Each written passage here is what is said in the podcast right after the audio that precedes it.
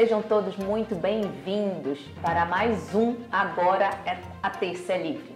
Bem, neste episódio vocês vão ver que nós estamos num formato bem diferente, mas estamos atendendo justamente as sugestões de nossos seguidores e ouvintes.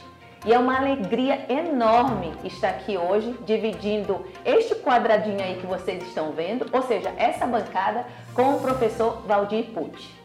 Vamos começar então, junto com a companhia de vocês, vocês que nos seguem, que compartilham, que deixam sugestões, críticas, comentários. A gente acompanha absolutamente tudo e atendemos aos pedidos de vocês. Professor, olá, como estamos? Tudo bom, Rafaela? Tudo bem com todos que estão nos assistindo?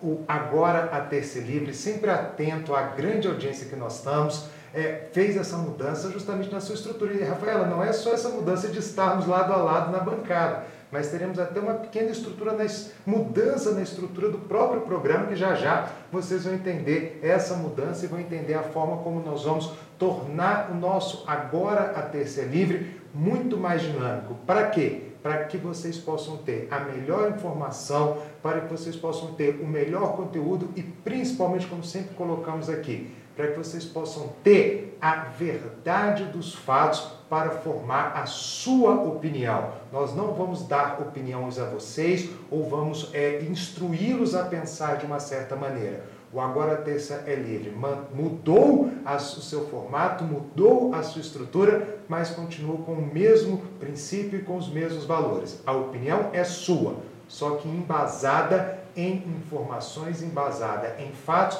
e principalmente, né, Rafael, embasada em profissionais que são os nossos entrevistados toda semana, conhecedores da sua área de atuação, que só fazem nos ajudar e acrescentam nesta busca pela informação, nessa busca pela opinião sua a partir de fatos e de verdades. E não, como sempre colocamos, um trabalho baseado em narrativas. Narrativas são visões. Nós não trabalhamos com visões, mas com fatos. Então, espero que vocês gostem muito desse novo, novo formato, né, Rafael? Para mim, como a Rafaela falou, é uma honra tê-la aqui ao meu lado. É, é, é, deixei de ficar sozinho deste lado da bancada. Agora a gente está de fato dividindo uma mesa bancada, então acredito que isso vai dar inclusive mais dinamismo ao programa. Então sejam todos muito bem-vindos hoje, nessa terça-feira, às 20 horas. E já apresentando aos senhores o nosso novo formato, não vou dar opinião hoje, não teremos é, a nossa parte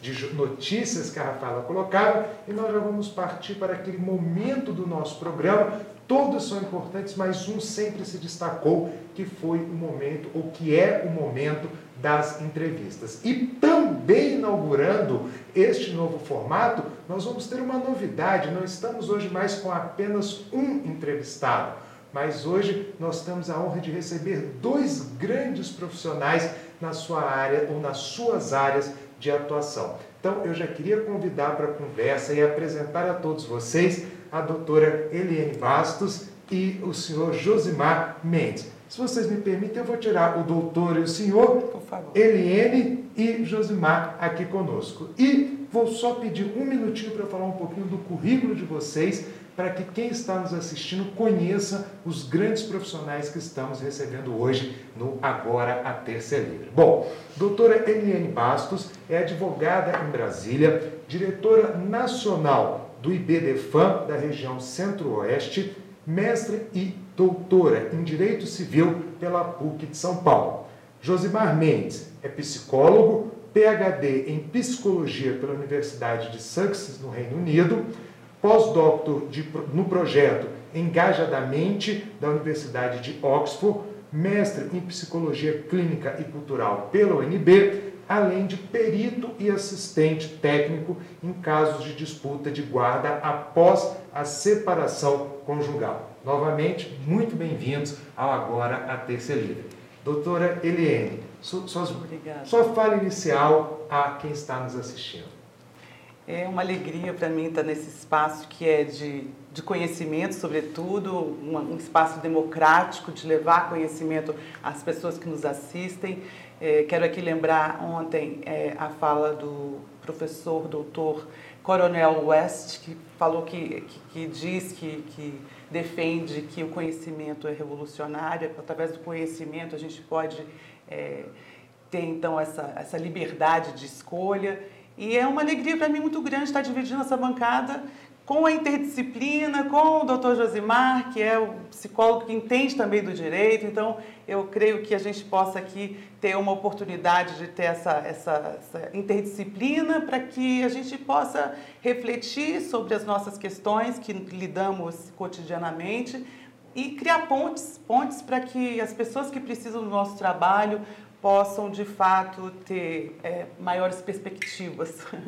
Perfeito. Josmar, alguma comentário inicial a quem, tá, a quem está nos assistindo? Claro, gostaria de agradecer o convite por estar aqui hoje, junto com a minha colega Eliane, para poder discutir esse, esse tema. E essa provocação que o senhor fez hoje, no início, eu acho que é muito válida, né, da gente poder abrir é, visões e discussões sobre temas para que as pessoas possam, de forma independente, construir a sua própria, própria opinião. Mas, claro, a gente trazendo a nossa experiência e, no meu caso, também trazendo um pouco da ciência por trás desses temas que a gente vai discutir, discutir aqui hoje. Josmar, só vamos tirar o senhor, se eu tirei os senhores, tiramos o senhor, porque aí a gente flui tá mais fácil. Josmar, vou aproveitar é. o gancho já que você foi o segundo a colocar aí essa fala inicial, vou começar com você a entrevista, porque eu acho que isso vai dar o gancho para o restante do nosso bate-papo aqui. É, só até colocando também para os nossos, é, é, para quem está nos assistindo, para os nossos ouvintes, a área de atuação de vocês é voltada para o direito de família. Ou estou errado, ou correto, certo. perfeito? Então, uhum. vou te fazer já uma provocação, Gilmar. Você fez um trabalho quando você escreveu o seu trabalho de doutorado, doutorado, né? Correto. Doutorado. Você escreveu um trabalho sobre o processo de tomada de decisões sobre guarda no Brasil e Inglaterra. Eu sei que o título é mais profundo, uhum. mas eu queria começar por aí. Primeira pergunta básica: existe diferenças? O que, que diferencia um processo deste no Brasil e um processo na Inglaterra? Tem melhor? Não sei se dá para fazer juízo, Sim. mas existe um melhor, um mais é, apropriado para atender o interesse da criança, que acredito eu seja o principal, que é buscar o interesse da criança. Sim.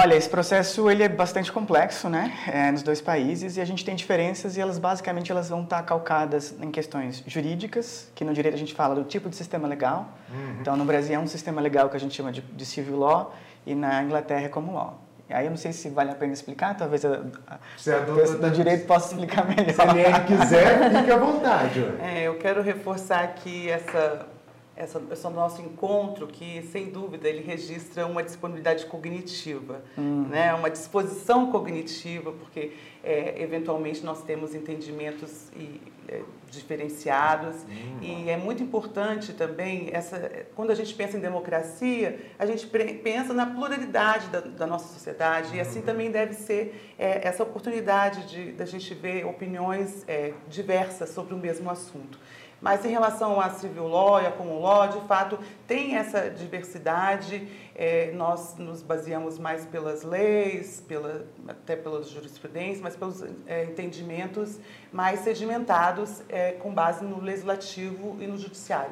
E lá também lá é diferente porque tem a questão dos costumes, então nem tudo é normatizado, né? Uhum mas eu, é, são pessoas, são pessoas humanas e aí eu acho que no aspecto psicológico a gente tem, é, tende a, mesmo é, entendendo a singularidade, a diversidade das pessoas, dos contextos sociais, né, a gente entende que a gente pode dizer das, das estruturas psíquicas de uma forma mais ampliada, porque somos todos seres humanos. Né? Uhum. E, e é interessante nesse aspecto a gente ver que é, para o enfrentamento do, dos direitos e garantias das crianças e do adolescente, mais especificamente quando a gente é, vê o seu trabalho, é, é importante a gente ver que, que, como ainda é um desafio para a gente, na nossa estrutura, por conta de toda a questão de, de dominação, que eu acho que aí é, se diferencia um pouco da Inglaterra, pode me corrigir também.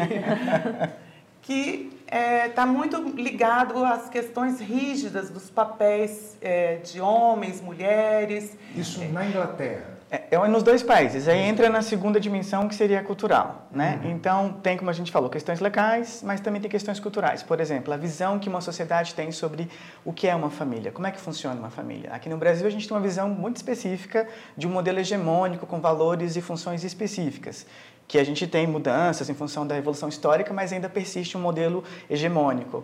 É, então, a, a, forma como essa sociedade olha para essa família, entende o seu papel, vai, vai ter um impacto também. Assim como também um impacto sobre como é que a gente olha e percebe crianças e adolescentes. A gente vai olhar para eles como pessoas que são meramente incapazes, que não têm condições, que não votam, que não podem tomar decisões, ou são pessoas que estão numa condição de desenvolvimento peculiar e que por isso então merecem a proteção integral do Estado, mas que ainda assim são sujeitos de direitos, mas que ainda assim têm direito à voz, à personalidade, à identidade. Então, essas diferenciações elas vão ter impactos significativos na forma como a justiça lida e trata essas famílias, essas crianças e, consequentemente, seus melhores interesses. Eliane, você que é da área do direito especificamente, como é que você enxerga isto que o Josmar acabou de falar? O que, que eu digo? Como é que a nossa justiça, na sua visão, ela tem trabalhado essa questão, tanto é, é, é, é da, da, de decisões sobre guarda no Brasil especificamente? É.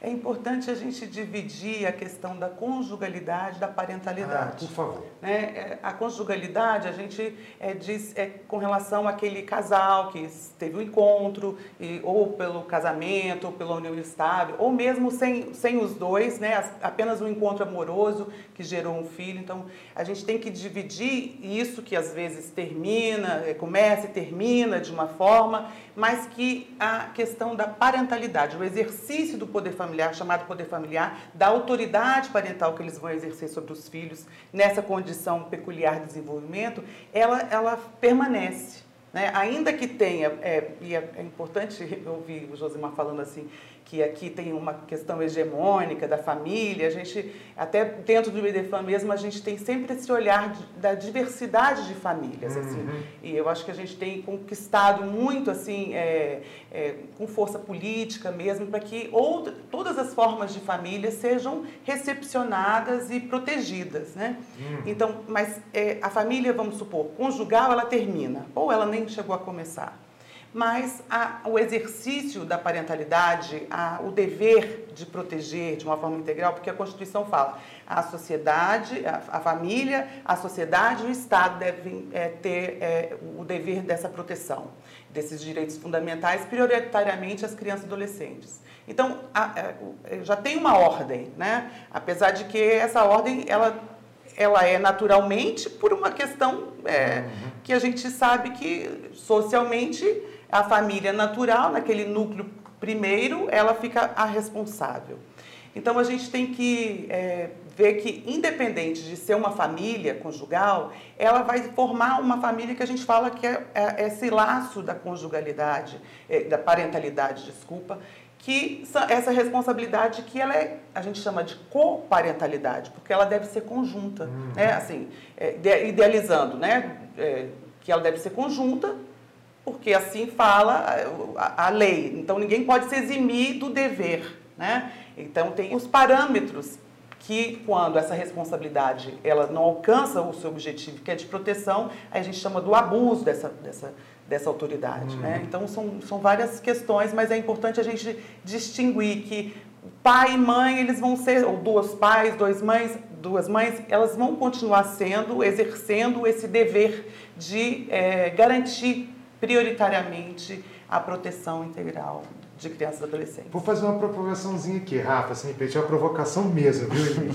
é, Você falou agora, por isso que eu até anotei aqui, parentalidade e que as, o pai, a mãe, não pode se eximir do dever de praticar a parentalidade, certo? Sim. Isso envolve amor, ah, isso aí já foi, já foi decidido. Não o amor, o afeto. Porque o afeto, a gente também acha que afeto, é, e aí é uma discussão muito grande, mas a gente quer dizer que é mais a proximidade. Porque com a proximidade é, é, é possível você é, chegar a ter laços, ainda que negativos, porque até os negativos eles também podem fazer parte da construção, uhum. né, da, do, do, da pessoa em desenvolvimento.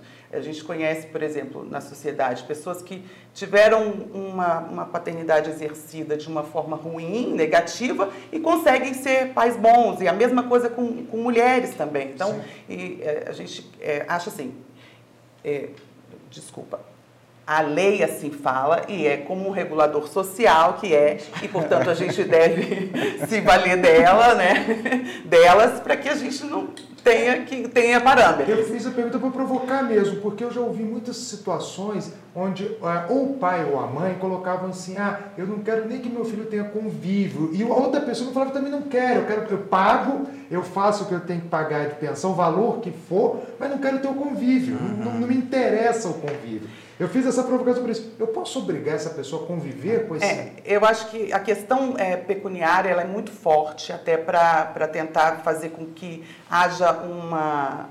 Um, um, um caráter pedagógico para a pessoa não, não, pensar exatamente assim. Uhum. Mas eu acho que eu compreendo a questão é, do entendimento do Josimar, e você me corrige se eu estiver errado. Eu já ia provocar porque, porque eu acho assim, o cidadão, ele é cidadão independente de ter aquele pai e aquela mãe. Sim. Então ele deve ser protegido pelo Estado. Né? Uhum. E aqui a gente atribui muito essa responsabilidade a pai e mãe, mas é porque a gente não tem uma, uma tradição ainda é, no sentido de que, independente dele estar numa família, primeiramente ele é um, ele é um cidadão e, e portanto, deve ter essa Hoje de dia, na família, com os números que nós temos da violência intrafamiliar, ele na família ele é negligenciado e e a gente sabe que, que, é muito difícil a gente culturalmente reverter isso, apesar de que a gente tem os mecanismos, é, tem políticas públicas, mas ainda é deficitário, né? Então eu acho que é, é, a gente vê outros países assim, é porque já tem uma tradição que independente de estar na família ou não, aquele cidadão ele deve ser protegido. E aqui a gente sempre prioriza essa família nuclear isso. e tudo. Uhum. E mas eu acho que ele está falando mais de uma questão específica e eu captei, eu acho que captei na, na primeira pergunta que é essa questão questão do que as pessoas chamam de abandono afetivo e se uhum. haveria uma obrigação judicial e não cumprindo essa obrigação, esse dever, haveria a obrigação de, de, de, pagar a indenização. Eu acho que existe que esse então é muito complexo, daria um outro encontro só para discutir isso, mas assim, eu acho que é importante a gente começar por etapas. A primeira delas é que a gente precisa discutir é, o, o que eu chamo de mito do direito. As pessoas que trabalham com direito, elas de modo geral, elas acham que o direito é pervasivo, ele está tá em todo lugar, a todo momento né, quase onipresente onisciente. E não é. A gente, a gente basta olhar a realidade social em que o Estado e que o direito constitucional não chega. As pessoas têm seus direitos violados de forma bastante sistemática. Então, o direito ele não consegue, de fato, estar pervasivamente nas relações todas elas. Portanto, é, é, ilusório achar que a gente consegue regular toda e qualquer relação, e é até bom que não se regule toda e qualquer relação, especialmente no âmbito familiar, porque as famílias precisam se depender e achar sua própria autonomia. Isso dito, ah, do ponto de vista psicológico, é, a gente não consegue é, como a gente tem algumas decisões, inclusive de tribunais superiores, atrelando a questão dos cuidados necessários para a educação daquela criança, para o seu desenvolvimento, com afeto barra amor. Inclusive, uma, uma diferenciação muito difusa que se faz em relação a isso. E aí alguns defendem a tese de que não, eu posso prestar cuidados, eu posso cuidar de uma criança, ajudar no seu desenvolvimento, sem que eu tenha que empregar afeto ou amor nisso. Do ponto de vista psicológico, isso não existe. Né? Não existe essa coisa de eu cuidar de alguém, especialmente de uma criança, sem que eu tenha esse afeto, sem que eu tenha este amor. Inclusive, a gente tem experimentos muito interessantes da psicologia, que é o seguinte: uh, estudou-se a forma do rosto das crianças uh, recém-nascidas, e elas têm um, um, formato muito específico, né? que é aquela cara desproporcional, um rosto desproporcional, um olho muito grande. E aí a gente fez estudos para avaliar como é que funciona o cérebro diante desse, dessas, desses estímulos que são essa, essa característica específica. E aí descobriu-se uma característica que a gente chama de baby cuteness, ou fofura do bebê, que no nosso cérebro estimula áreas responsáveis por cuidado e preocupação. Então, do ponto de vista até biológico, as crianças da nossa espécie elas foram se desenvolvendo de forma adaptativa para instigar esse cuidado, porque não, ele não é natural. Entende? Ele Sim. precisa dessa vinculação. Então, vocês construíram uma base teórica e jurídica dizendo que eu consigo cuidar de alguém mesmo sem ter amor e sem ter afeto? Isso não existe do ponto de vista da psicologia. Esse é um ponto. O segundo ponto é, é, ainda que existisse, como é que a gente pode obrigar alguém a amar alguém? Porque basicamente é, é, é isso. isso. E aí você, você obrigar alguém que não, se alguém não está disposto a estar no convívio daquela criança, é até melhor que não faça. O que não quer dizer que ele não deva ser responsabilizado do ponto de vista em que ele pode ser responsabilizado. Que aqui no direito a gente fala dos hum, alimentos, sim, da pensão alimentista, perfeito. como é o, o, senso comum. Agora, eu acho muito temerário e precário é, que a gente é, entre nessa discussão de que, ah, não, tem que ter uma indenização para quem abandona afetivamente. Do ponto de vista psicológico, isso também é muito complicado. Para você estabelecer, para você estabelecer uma causalidade do ponto de vista jurídico e até psicológico, especialmente que é a minha área, de você estabelecer que esse determinado fato, o pretexto é, abandono, gerou essa pretensa é, consequência psicológica, Eu desconheço qualquer metodologia que consiga estabelecer essa relação de forma clara e inquestionável. Eu sei que a gente está falando de divórcio, mas só uma observação, só para um Ontem eu estava lendo um trabalho, começando a ler sobre em abandono, né, mas de filhos que abandonam o pai na fase é, idosa do uhum. pai e falando sobre a possibilidade de deserção do pelo pai do filho que teve. É, eu sei que não é do nosso assunto, mas é só porque me vem na lembrança mas agora. Tem um, um, um, julgamento paradigmático da ministra Nancy Andri, no STJ, que diz que amar é facultativo, cuidar é, uhum. é dever. E isso quer dizer o quê? Então a pessoa vai indenizar porque abandonou, porque ela estabeleceu uma relação. E se essa relação, nesse abandono, teve prejuízo, porque para qualquer indenização tem que ter parâmetros Sim. também para verificar se houve prejuízo. Né? Então teve prejuízo, então seria é, cabível a indenização. Isso eu acho que é, é para desestimular, porque o adulto ele pode fazer opções. Sim. A criança, adolescente, ele fica numa situação de ter que é, de ter que receber aquele, aquele, aquele cuidado para se desenvolver. Porque, obviamente, ele não pode, não tem os instrumentos que o adulto tem, nem psicologicamente, nem materialmente, não, não existe isso. Então, é, é interessante a gente pensar que, que isso também é porque as pessoas têm a opção de não serem pais, não serem mães. Uhum. É, é, a questão também do abandono, que a gente fala do abandono, da, da falta da, da, do registro paterno, é uma realidade brasileira. Então, assim, por que, que as pessoas não podem cuidar é, da, da, dos seus materiais genéticos, não ter responsabilidade sobre eles? Porque elas têm opção de não ter, terem Sim, filhos. Perfeito. Então, assim, a sociedade, ela, é, eu acho que a gente é muito condescendente com isso. A gente não tem uma, uma, uma forma de tratar isso de, uma, é, de maneira mais séria e eficaz para que as pessoas repensem essa posição. Mas o homem do que a mulher. Claro. Porque a gente sempre vê que a, a, a mulher é, é a, a, a, mais penalizada nesse tipo de situação. E é um resquício da nossa é, sociedade patriarcal. Uhum. Por quê? Porque os estereótipos, né, é, eles aprisionam, eles são, eles são é, é marcadores sociais Claro que os, eh, os estereótipos de é, definir os papéis que cada um são rígidos e, e isso atrapalha é, é, as pessoas terem uma, relações mais democráticas, menos hierarquizadas e acaba que acontece essa hierarquia de dominação masculina. Então, a gente tem esse, essa, esse modelo do patriarcado que ainda ele está na nossa sociedade uhum. hoje. E é contra isso que a gente também tem que se alertar e lutar contra. Por quê? Porque a, atribuir à mulher o cuidado, a, a, a emoção, a, o desleixo de, ter, amor, de, né? ter, de, ter, de ter engravidado sem, sem ter condições, porque e o homem, a, a racionalidade, a, a, essa altivez. Então, isso tudo são hum. estereótipos que aprisionam e deixa de é, cumprir, é, a gente, a gente deixa de cobrar que as pessoas tenham as suas responsabilidades, inclusive de não serem pais, de não serem mães. Mas essa sua discussão é fundamental porque ela traz a luz para o que a gente deveria de fato se dedicar e pensar enquanto sociedade para promover transformações. Porque o resto é distração. Eu, você mencionou a ministra Nancy, eu não queria falar o nome dela, mas eu estava falando dela mesmo. Eu acho que o voto dela é equivocado do ponto de vista psicológico. Essa ideia de que cuidado e afeto são, são separados, isso não existe do ponto de vista psicológico. Você que está em casa pensa, já, já teve um filho pequeno? Como é que é cuidar de uma criança que acorda de três em três horas chorando, que você não sabe qual é o motivo que, que ela está chorando, você não sabe se ela está com dor, se ela está com fome, a sua rotina de sono muda, o seu papel na sua família muda. Como é que a gente consegue, no dia a dia, manter esses cuidados intensos se não tem amor? se não tem afeto. Não é possível cuidar sem ter afeto. Então, eu reforço o que eu Mas disse. Mas não ter afeto, porque isso que a gente está falando é de indenização pelo abandono. Ou seja, quando teve uma relação e ela deixou mas de abandono em função de uma falta mas, de cuidado. Mas não há como cuidar sem afeto. Ela deixou de existir, essa relação. Ela já existia. Não quer mais. Ela, ela deixa de. Ela, é o que é muito usual na nossa sociedade. A pessoa se separa e separa também dos filhos. Sim. Né? Geralmente a figura masculina. Então, é, é, geralmente o homem que faz isso. Uhum. Então, separou e separa também dos filhos. O que, que isso vai repercutir para o filho que está em desenvolvimento? Vai repercutir, pode vir a repercutir de uma forma negativa. É nesse aspecto, é depois da relação construída, é, que a gente tem um mecanismo para dizer, olha, isso é reprovável. Gente, Mas você é continua tendo na lei a sua responsabilidade. Ela não foi é, mitigada, ela não foi flexibilizada porque você decidiu fazer isso. Mas ela não, mas ela não é reparada.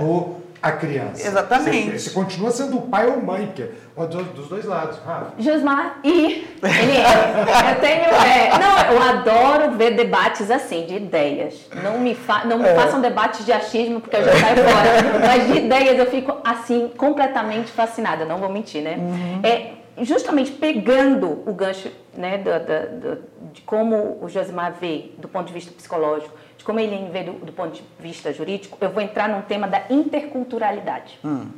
Então, veja bem, me parece, pelo contato que eu já tive também com, com o povo britânico, é que existe uma estrutura, não só familiar, né, mas uma estrutura de, de já de nascença, de criação, onde existem políticas públicas, onde existe. ah, nós estamos falando de um país, de um país não, de um grupo de países desenvolvido, e nós estamos do Reino Unido, e nós estamos falando de um outro em desenvolvimento ad eterno. Desde que eu me entendo por gente, a gente vive em desenvolvimento, né? E em desenvolvimento não é só econômico, é em todo ponto de vista. É o ponto de vista de políticas públicas, é o ponto de vista pessoal, porque eu nunca vi um país que exige tanto direito, mas dever nem pensar. Falou em dever, é um desespero dentro da nossa estrutura, da nossa estrutura social do Brasil. Então, voltando para a Inglaterra, onde as pessoas têm seus direitos resguardados, mas também são sujeitos de deveres, cumprem aquilo que eles devem cumprir a responsabilidade, esse senso de responsabilidade.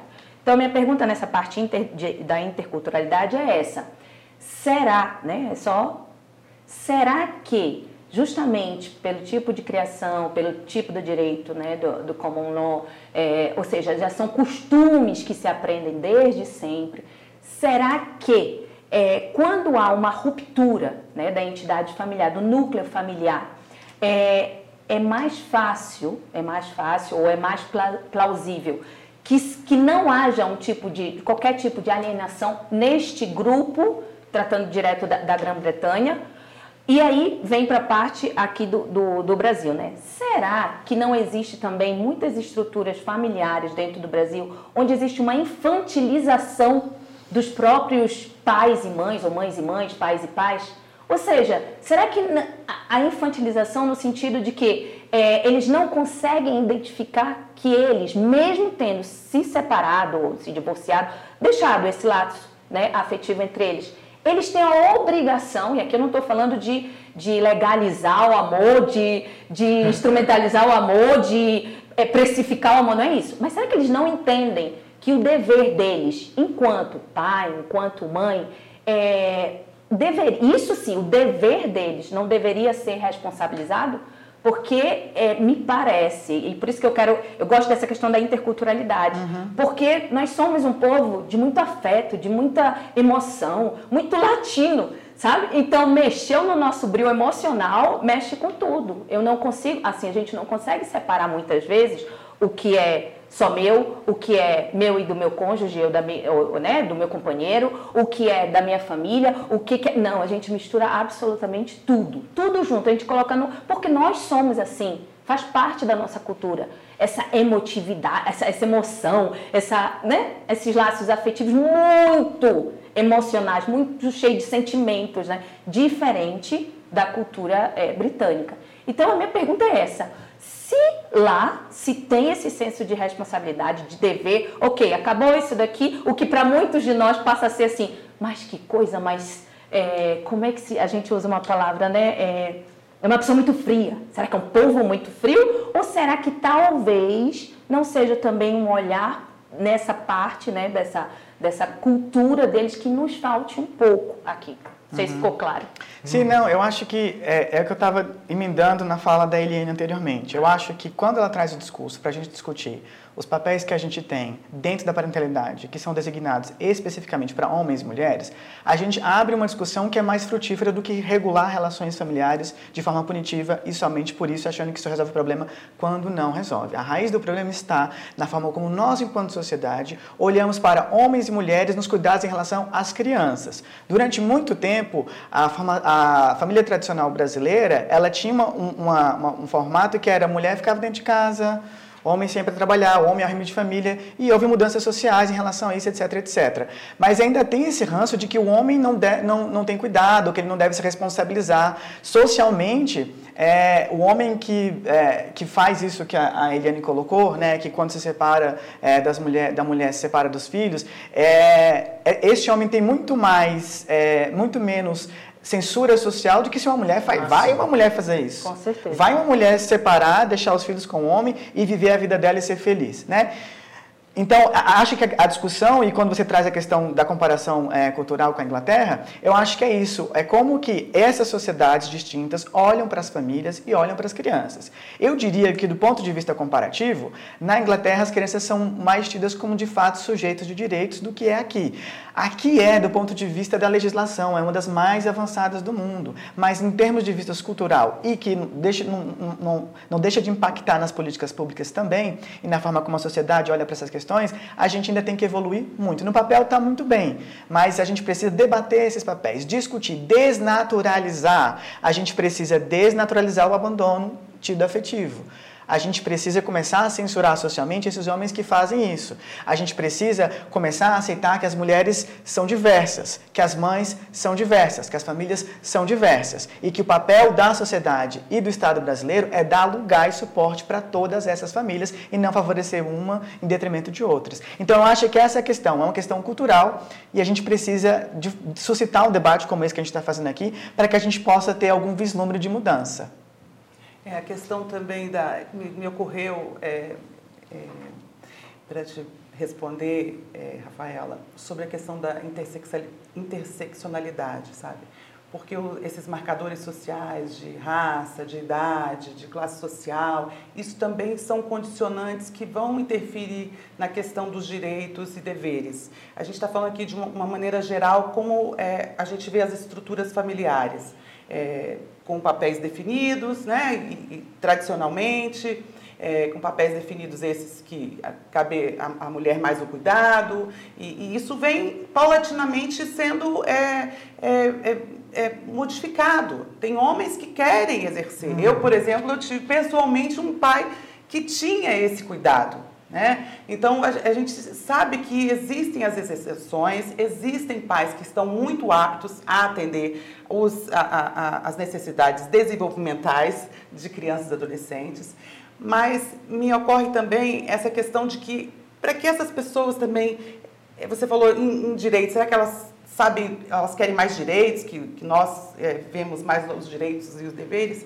Mas muitas vezes essas pessoas não tiveram os seus direitos também supridos, sabe? Uhum. A gente, sem querer assim, é, minimizar, mas às vezes as pessoas também não, não têm esse conhecimento do papel, da função, é, por, por uma questão social, desses marcadores sociais que a gente vê, por exemplo, é, o Instituto Brasileiro de Direito em Educação e Fraternidade, ele cumpre muito esse papel, começa a, a, a ensinar o jovem na fase de, de, de, ensino médio. Então, essa consciência dos direitos e das responsabilidades, ela também ela fica negligenciada, enquanto que deve ser papel do Estado, mas é papel de toda a sociedade também. É função da gente também cobrar que ela ocorra. Então, é, a gente fica ah, é, é, empurrando para quem tem de fato a responsabilidade, mas a gente tem obrigação de também é, se conscientizar disso para fazer com que essa, essa, esses,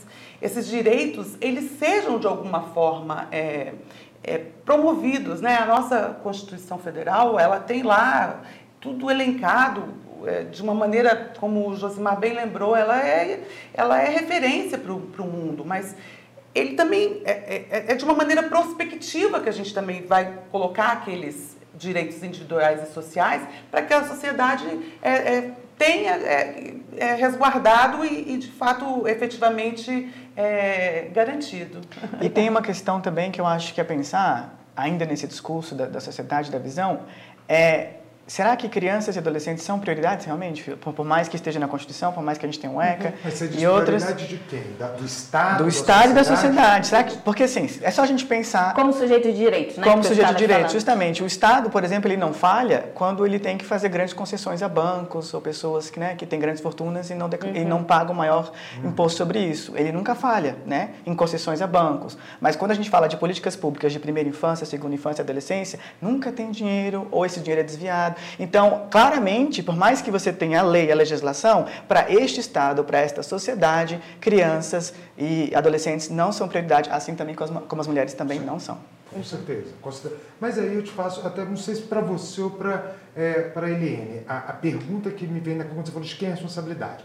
Nós estávamos discutindo aqui, começamos, isso é fantástico, a gente vai entrando em assuntos, eu acho que a conversa tem que ser, tem que ser debate, mas eu quero voltar um pouquinho aqui no nosso bate-papo. Nós começamos falando sobre justamente a questão é, da guarda, quando você vai para a guarda, tá? Então, é por isso que eu falei, eu não sei se a pergunta é para você ou para ela, porque no momento em que eu estou num tribunal, estou decidindo a guarda, que um juiz tem que se manifestar, o que você acha que tem que ser observado?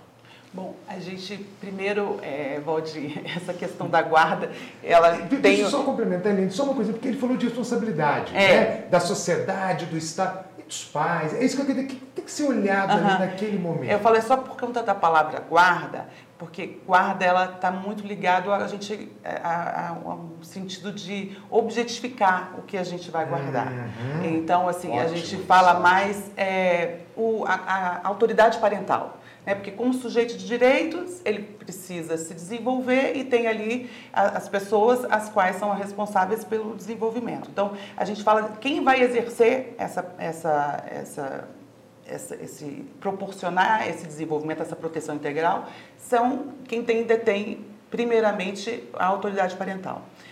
Então, é, quando, aí você colocou, quando está no litígio, e é muito importante também a gente saber que quando os conflitos eles se instauram, eles, os conflitos eles fazem parte da nossa natureza, né? Uhum. Então, não necessariamente a gente precisa de pensar em judicializar, porque hoje a gente tem mecanismos para que e eu sempre repito isso, quando as pessoas vão se encontrar, ou para um encontro apenas, ou para é, viver uma união conjugal ou união estável, elas têm sempre uma rede de apoio. Perfeito. Né? Ninguém decide ao mesmo tempo, as pessoas não decidem ao mesmo tempo, vamos a partir de hoje. Um fala, o outro pensa, existe uma, uma acomodação ali dos interesses, né? que, que, que são é, é, fluidos.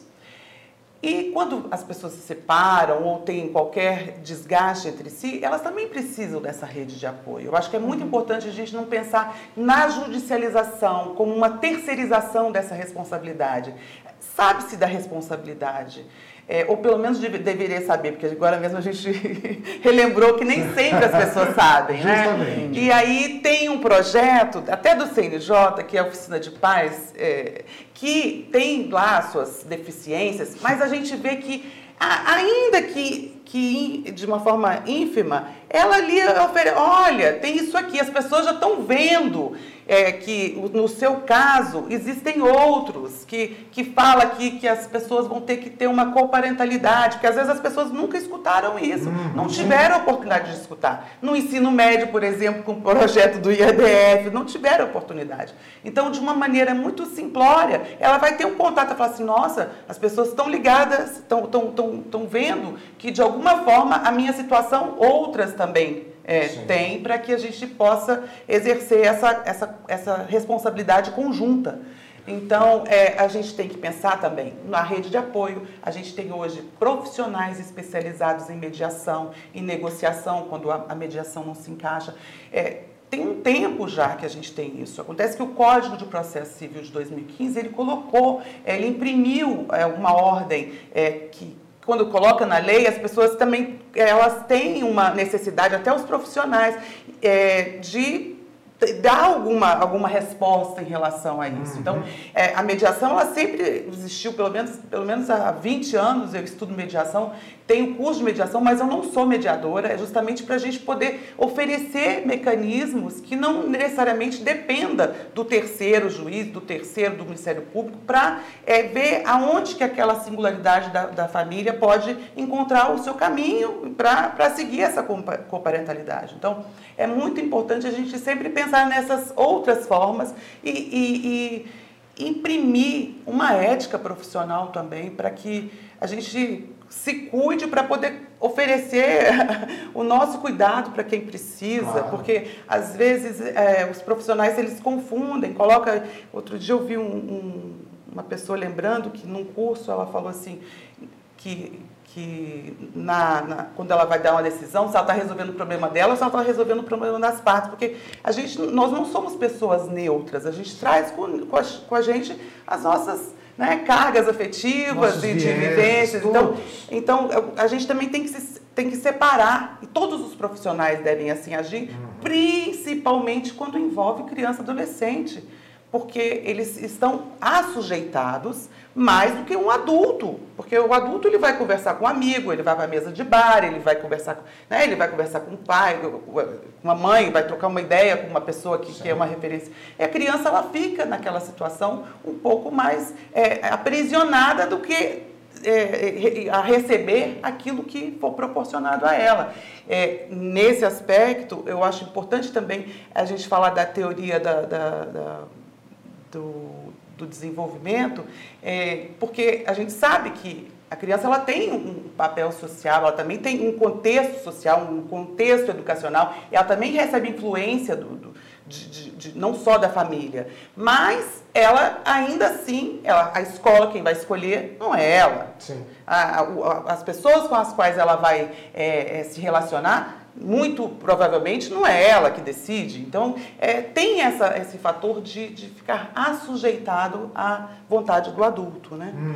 Então, é, quando se instaura o litígio, é, ou então, vamos supor, o conflito, não o litígio, é importante a gente é, ter os profissionais envolvidos, por exemplo, o mediador, o terapeuta que vai ajudar na, na- na- na questão psicológica, terem os parâmetros que muito bem são delineados pelo Dr. Josimar, que são os parâmetros de, de, de riscos, né, de proteção e violação. Então a gente tem que ter isso em mente. Se a gente não tem, é, é- é uma obrigação a gente falar, olha, não tenho essa capacitação, é, porque é, é exatamente essa, essa, essa, essa conduta ética que a gente tem que ter. Não é a gente resolver os nossos problemas, é a gente ter a- o conhecimento aprofundado para que as nossas percepções elas não, não nos influenciem.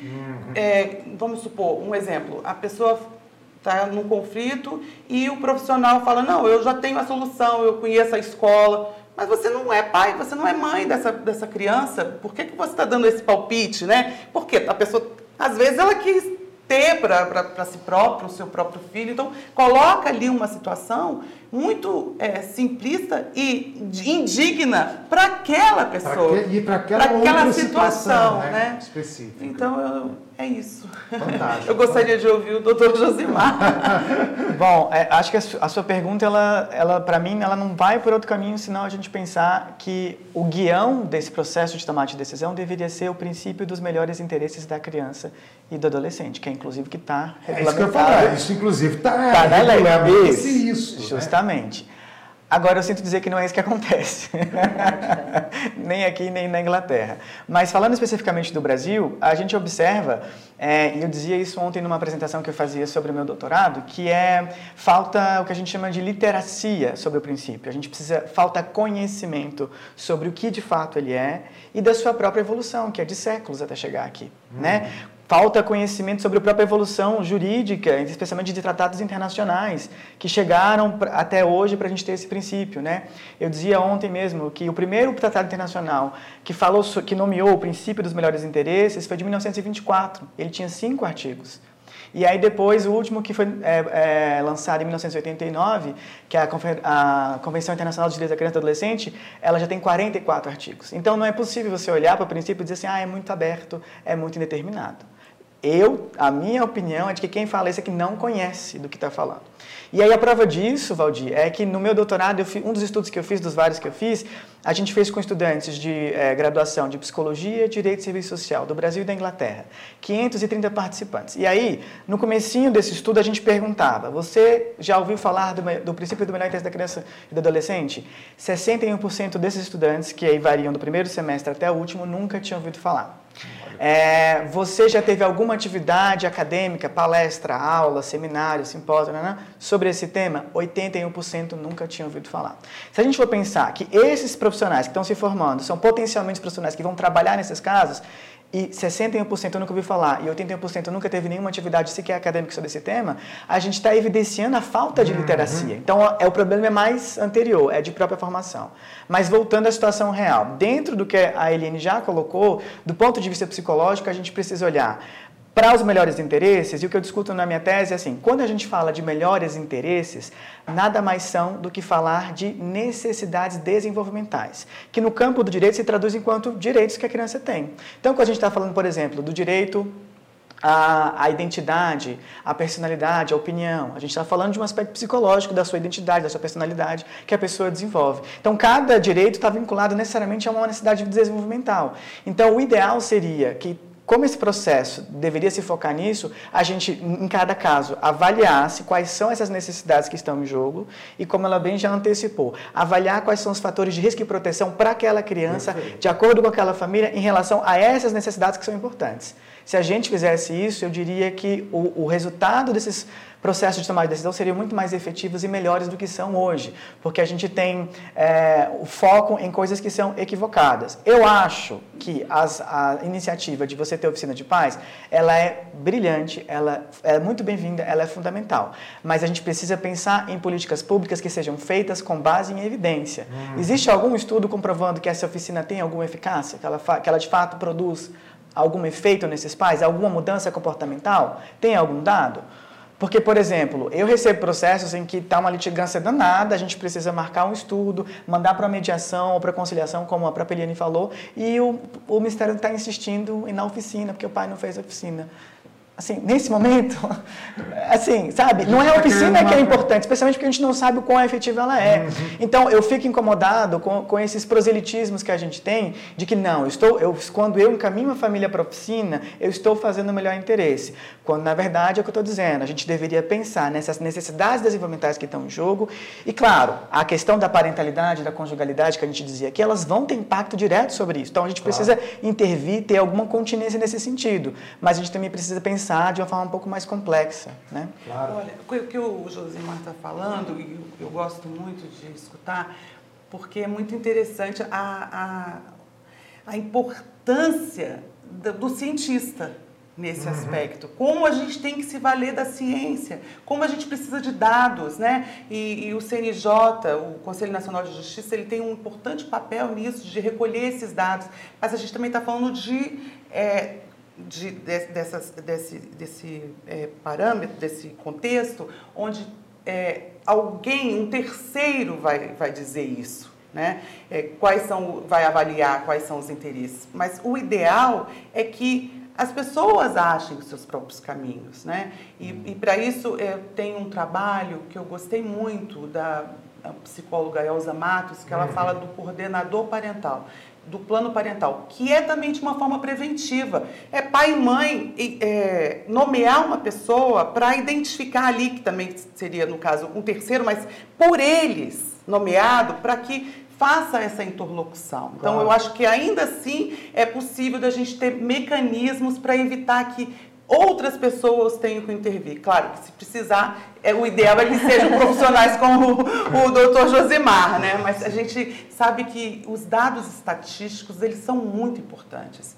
Teve, é, o CNJ fez um, uma, uma, pesquisa e, e, essa pesquisa ela foi muito importante, foi lançada até o, o ano passado, é, e, e, essa pesquisa, mas ela ainda é muito incipiente, porque não tem ali especificamente quais são os processos que tem guarda, quais que chegam a ter tipo de direcionamento é, que é da guarda compartilhada, da guarda lateral, o que, que a gente não consegue identificar. O que é muito importante dessa parte científica para a gente poder ver se é, os caminhos melhores a serem tomados, né? Se me permite uma parte. Vou pedir para você só ser muito breve, nós estamos chegando no nosso ah, fim, tá. por favor. Não, eu só queria dizer que realmente a gente precisa da ciência para andar lado a lado, especialmente se a gente quer de fato garantir os melhores interesses, mas a gente precisa ter uma crítica sobre isso, né? Pesquisa de satisfação, ela não é ela não serve para falar sobre a, a eficácia de uma ferramenta, se você gostou, se você não gostou, se foi bom, se foi ruim.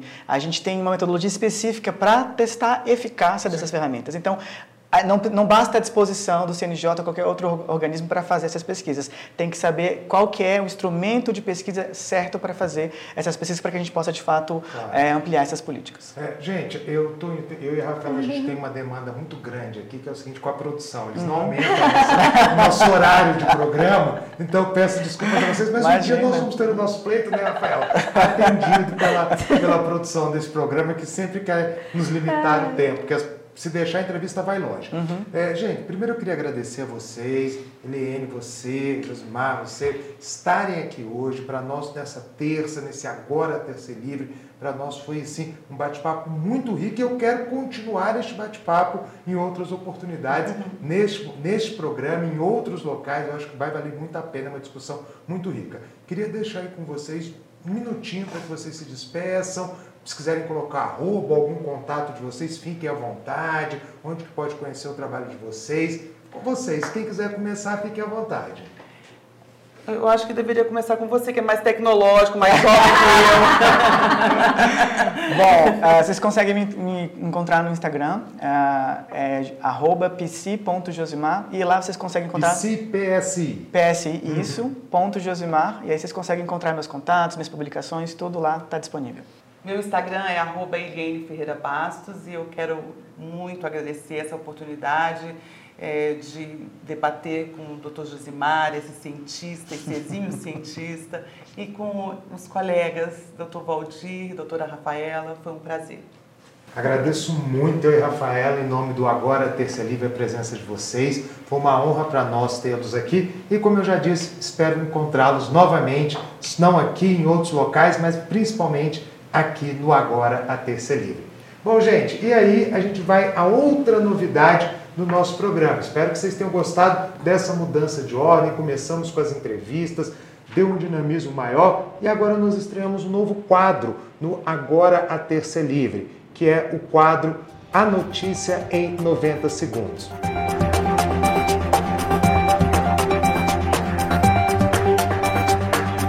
E a notícia dessa semana diz respeito justamente aos rumos do governo Lula. Na verdade, é a análise do rumos, dos rumos do governo Lula. Qual é a grande questão? O governo Lula sofreu algumas derrotas na Câmara essa semana e também, é, de forma geral, no Congresso Nacional, e muitos analistas já têm dito que o governo Lula está fadado ao fracasso ou que não haverá sucesso. Na verdade, nós temos que lembrar o seguinte: o presidente Lula tem uma grande experiência na política. Não dá para a gente dizer que ele será um fracasso, que ele será um sucesso, mas podemos dizer que ele sabe fazer política. Mas importante, nesse saber fazer política, o presidente não pode se esquecer. O Brasil de 2023 não é o Brasil de 2002. O presidente ele não conta mais com aquele tradicional presidencialismo de coalizão que ele recebeu de Fernando Henrique, de Itamar, de Collor, de Sarney, mas que hoje nós temos uma conjuntura completamente diferente na forma de fazer política. Mais importante para Lula é tentar descobrir esta nova forma de fazer política para aí sim se aprender a gente poder dizer se foi um governo de sucesso ou se será um governo de sucesso ou um governo de fracasso. Mas o importante é a, a, o país, o governo, nós temos que começar a olhar para frente e parar de olhar para trás. A grande questão é não perguntar se o governo Lula vai ser um sucesso ou um fracasso, ou torcer para uma coisa ou outra. Temos que torcer para o sucesso do país acima de tudo. E o presidente tem que entender, o seu governo como um todo, entender que para esse sucesso ser alcançado precisa do Congresso e o Congresso não é o Congresso de 2002, de 20 anos atrás. Fica a reflexão aí para todos vocês nesse A Notícia em 90 Segundos. Muito obrigado e vou passar agora à minha colega Rafaela. Rafaela, e aí, o que você me diz? Realmente vocês veem que Brasília continua pegando fogo. Às vezes ela está queimada, mais queimada, às vezes menos queimada, mas é, e assim seguimos aqui.